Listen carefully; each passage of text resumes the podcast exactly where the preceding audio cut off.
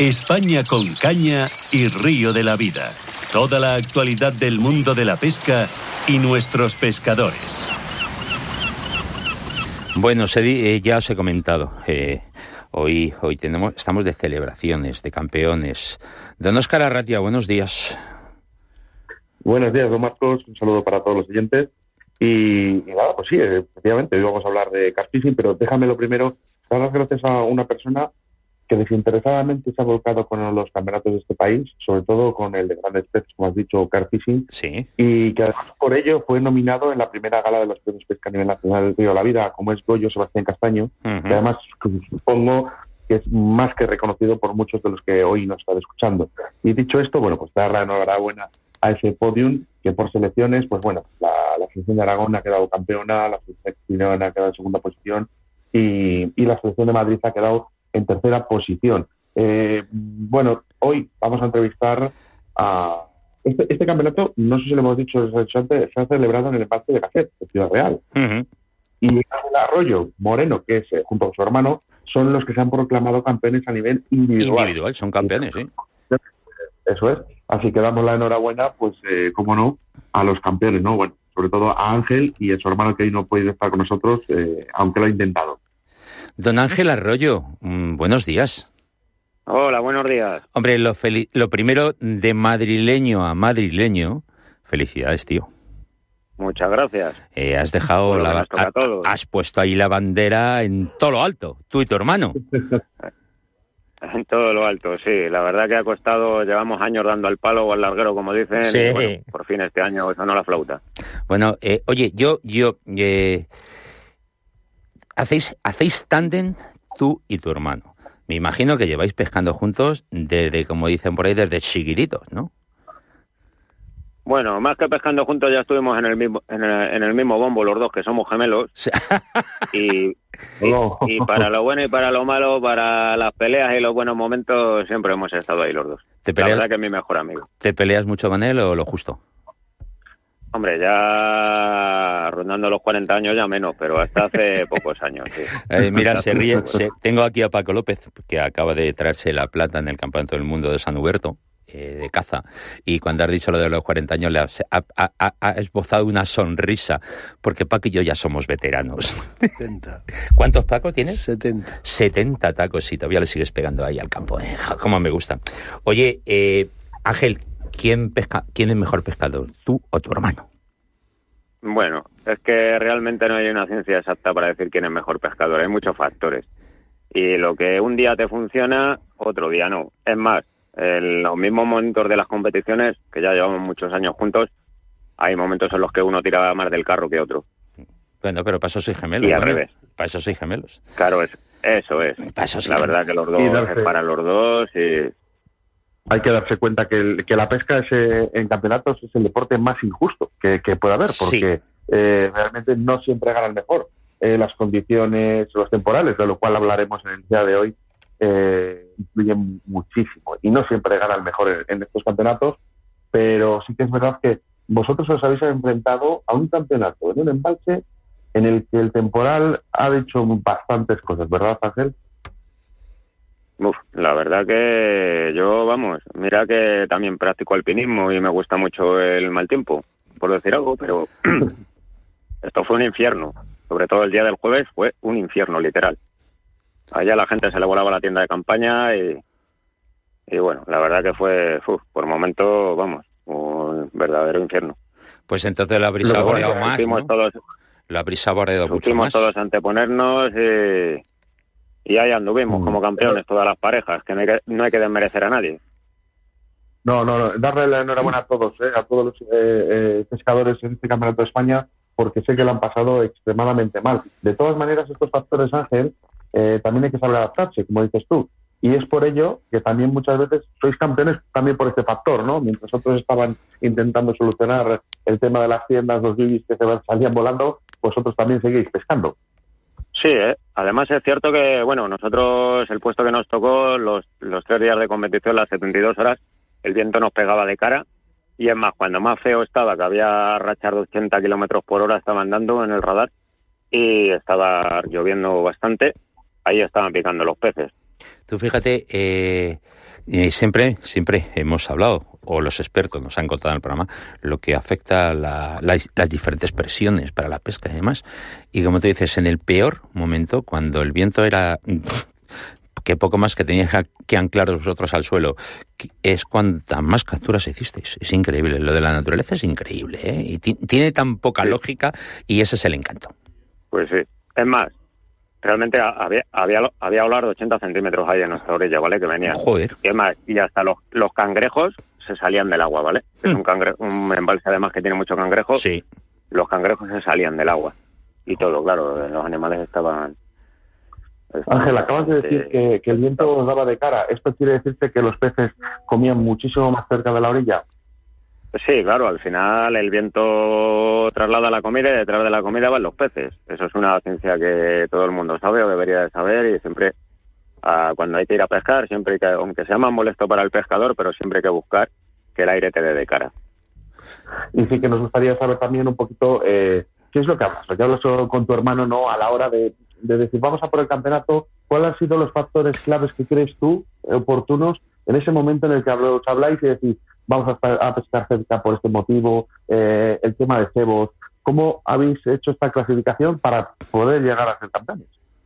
Bueno, pues la verdad que yo después de, claro, al final todo el mundo vamos siguiendo un poco las el tiempo que va a hacer, esos días y tal de la competición y bueno, eh, el puesto es el que te toca en el sorteo y luego en función de eso pues hay que leer un poco el puesto, ver, sondear el puesto ver el tipo de fondo que hay, si hay alguna diferencia en el fondo, si hay vegetación, si hay algueros, como era en nuestro caso, por ejemplo, localizamos una, un, alguero, un alguero sondeando con las cañas y decidimos pescar pues en, las inmediaciones del alguero, pasando este a la parte trasera de nosotros. Claro, al final el alguero vamos a lo mismo.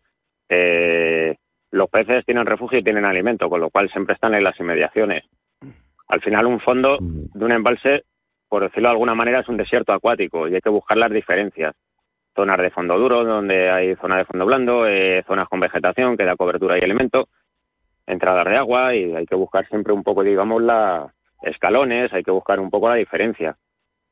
No tirar por tirar a cualquier lado y que vengan. Al final los peces pueden acabar viniendo, pero está claro que si ya localizas un punto caliente, ojo post, como se llama en esta pesca, tienes bastantes más posibilidades de llevarte el pez a la sacadera muy interesante y, y, bueno, y contando un poquito también, eh, volviendo a lo de antes, el tema del temporal, ¿no? ¿Cómo han actuado los jueces y las personas eh, de federación en este campeonato? ¿Crees que ha sido oportuno eh, pues su realización o ha estado correctamente? Bueno, a nivel de organización, la verdad que en su momento, pues además, la persona que se encargó tanto a marcar eh, muy bien, la verdad, porque además eh, estuvo en el hospital ingresado y justo el mismo día que salió, estando malo, continuó con el trabajo y, y bueno, oh. la verdad que de órdago. Cierto es que una vez en competición, pues bueno, eh, hay parejas que dicen que se tenía que haber parado la competición, hay parejas que dicen que no. Yo, en mi opinión, no todo el mundo tenía el vehículo pegado al, al puesto. Con lo cual es una situación que, dejas todas las cosas ahí cuando veas tu tienda de campaña que va volando, pues sales corriendo desde el coche por ello. Es, es complicado, ¿vale? En otras condiciones, en otros embalses donde quizás hubiésemos tenido el vehículo ahí en la misma orilla, seguramente se hubiese parado. Pero aquí ya te digo que al final yo, aunque me lo hubiesen dicho, teníamos nuestro coche a 70, 80 metros del puesto, no me hubiese salido del puesto porque al final tienen más que ganar que perder que que ganar. Al no ser una tormenta eléctrica, pues bueno, al final lo único que puede pasar es que te mojes más de la cuenta. Pero rayos no había, ya te digo. Entonces, pues al final la gente optamos por por estar ahí sujetando las tiendas con los brazos. De hecho, hubo gente que, vamos, estuvo las cuatro horas que estuvo lloviendo a destajo fuera de la tienda, tirado encima de la tienda para que no se le volase. Vaya, vaya imagen, el vaya imagen. con una mano, con una mano imagínate Oscar, con una mano sujetando la tienda, no se le bien, y con la, con, la caña en la mano. de verdad. bueno, ahí se sujetaba con las dos manos, los dos pies, la boca, y ya te digo que pegó muy fuerte. De hecho, yo tengo conocidos que tienen por allí, por los pueblos de la zona familiares, y allí cayeron árboles, se levantaron tejados, y fue, fue un poco tétrico eso. Bueno, pues ese, nos quejábamos hace poco de que no llueve, no tal, no sé qué. Bueno, se quejaban algunos, se quejaban algunos y decían ciertas cosas. Y ahora cuando eh, viene, también se quejan estos mismos. Pero bueno, nosotros ahí seguimos. Yo muchas veces, Oscar, y lo hemos hablado tú y yo muchas veces, eh, todos aquellos que critican lo que hacemos, como siempre digo, desde el desconocimiento o desde la mala idea. Eh, si tuvieran que pasar una jornada con nosotros, ya sea pegado a un pantano pegado, eh, o pescando en un río, cazando, con las inclemencias del tiempo, ¿qué pasamos? A lo mejor, a lo mejor se callaban un poco la boca, ¿eh? A lo mejor se callaban un poco la boca. Lo que pasa es que los pescadores somos somos seres que, estamos prácticamente en peligro de extinción.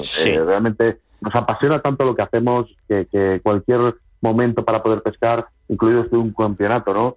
Pues claro, eh, me imagino a la persona que tenga que decir que cancela un campeonato como esto, eh, después de todo el tiempo que conlleva, pues hombre, es un poquito complicado, ¿no? Entonces me he imaginado que, lógicamente me estirado hasta el final prácticamente, ¿no? Para poder realizarse el campeonato. Y lo sigo diciendo, como al principio de la entrevista, todos estos factores han hecho que, por ejemplo, hoy, en el día de hoy, estemos hablando con Ángel como campeón de España, sí. ¿sabes? O como la, o la selección de Aragón es campeona, o, la selección de Madrid tercera, o Chile segunda. Mm. Bueno, la pesca es así, ¿no? Es caprichosa y, realmente, pues bueno, eh, esto también ha ayudado a que, a que haya un podio. Eh, Ángel, sí que me gustaría saber, antes de acabar, eh, ¿cómo, ¿cómo se ha comportado vuestra federación a nivel de entrenamientos antes del campeonato? Bueno, nosotros la verdad que sí que hemos tenido la posibilidad de tener varias fechas para, para poder bajar a entrenar. Y bueno, claro, creo que es una cosa fundamental conocer un poco el embalse al que vas a ir a competir. Y sí, bueno, ayer fuimos, lo que dice Marcos, por ejemplo, estuvimos hace 20 días, donde hacía 36 grados por el día y bajaba 12 o 13 por la noche.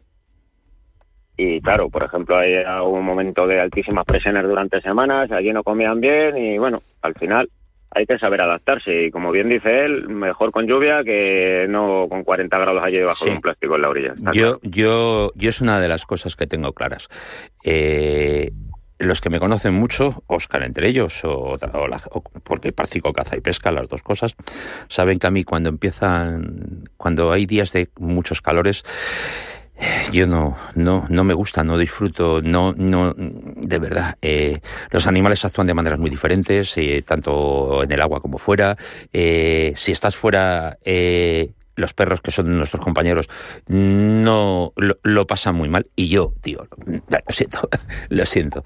Mi abuelo decía que la caza, la caza y la pesca siempre tienen que ser dura y escasa.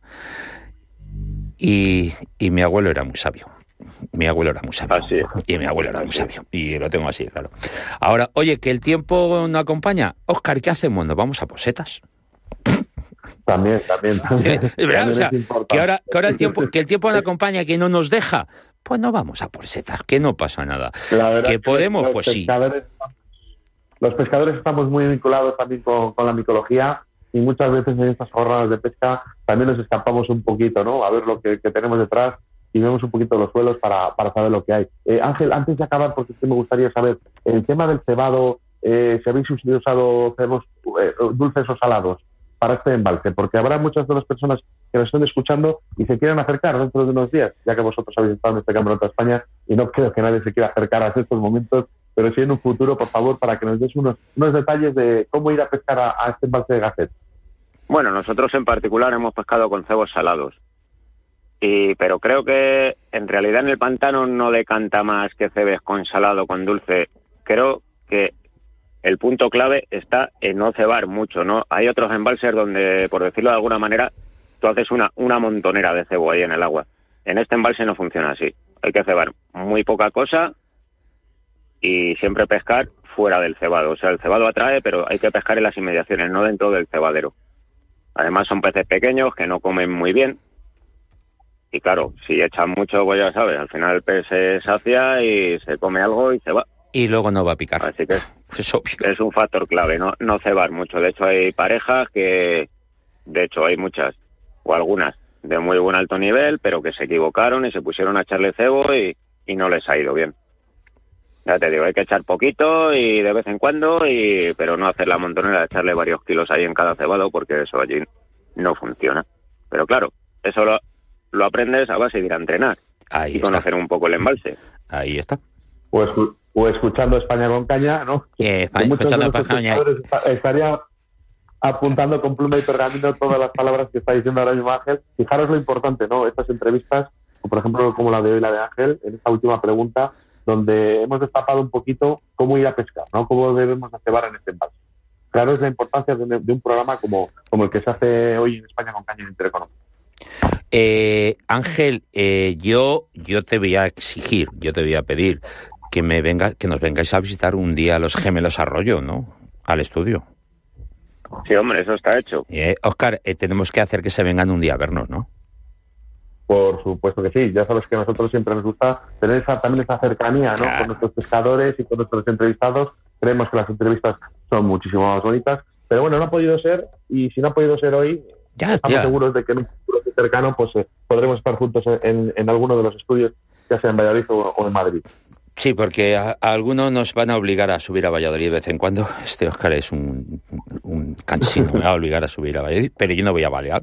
Ah, os voy a hacer un spoiler. Mañana, no hoy, mañana. Mañana, mm, Oscar va a repetir, pero nos vamos a ir de setas. Sí, efectivamente. Entrevistaremos a Monserrat Ganado, técnico de micocil en Castilla y León, y hablaremos sobre el estado actual de, de la micología que tenemos en esta comunidad y, bueno, pues darle un poquito de esas claves, ¿no? De cómo y dónde podemos ir y cómo lo tenemos que hacer. Y daremos algunos datos, sobre todo para que, eh, incluido no solo en Castilla y León, sino en toda España, que la gente no se pierda en los pinares, no se pierda en los montes. Daremos algunas señas que son muy lógicas, pero que a día de hoy todavía tenemos que decir que la gente se sigue perdiendo. Entonces, Sí. esto no puede pasar. Ah, Y eso vamos a intentar mañana. Pues Ángel, eh, dale un fuerte abrazo a, a tu hermano, eh, ya que no hemos podido contar con él. Eh, otro enorme para ti, eh, felicitarte nuevamente. Como de madrileño a madrileño, eh, darte las gracias. Es Paco, ¿le puedes...? eh, Eh, enhorabuena, felicidades. Sé lo que se siente cuando quedas campeón en tu autonomía y sin más en tu país, si lo haces, pues es la hostia. Así que muchas felicidades a ti y para tu hermano y que sigáis así y ya está. tenemos ahí, bueno, tenemos una, un- un- una buena pareja de gemelos ahí luchando. Total. Lo dicho, eh, un fuerte abrazo a los dos. Osquitar, mañana repetimos tú y yo. Vale. Muchísimas gracias. Recordar Bueno. que hoy en las 7 de Castilla y León Televisión tenemos eh, mi programa con la música a todas partes, donde seguramente vamos a también aprender y a divertirnos. Ángel, si te quieres si te quieres divertir, tienes que verlo porque ver a Oscar bailando no pasa todos los días. No pasa todos los días. Bueno, eso está pues muchas gracias a todos. No, gracias, abrazo. gracias a ti. Venga, un fuerte abrazo.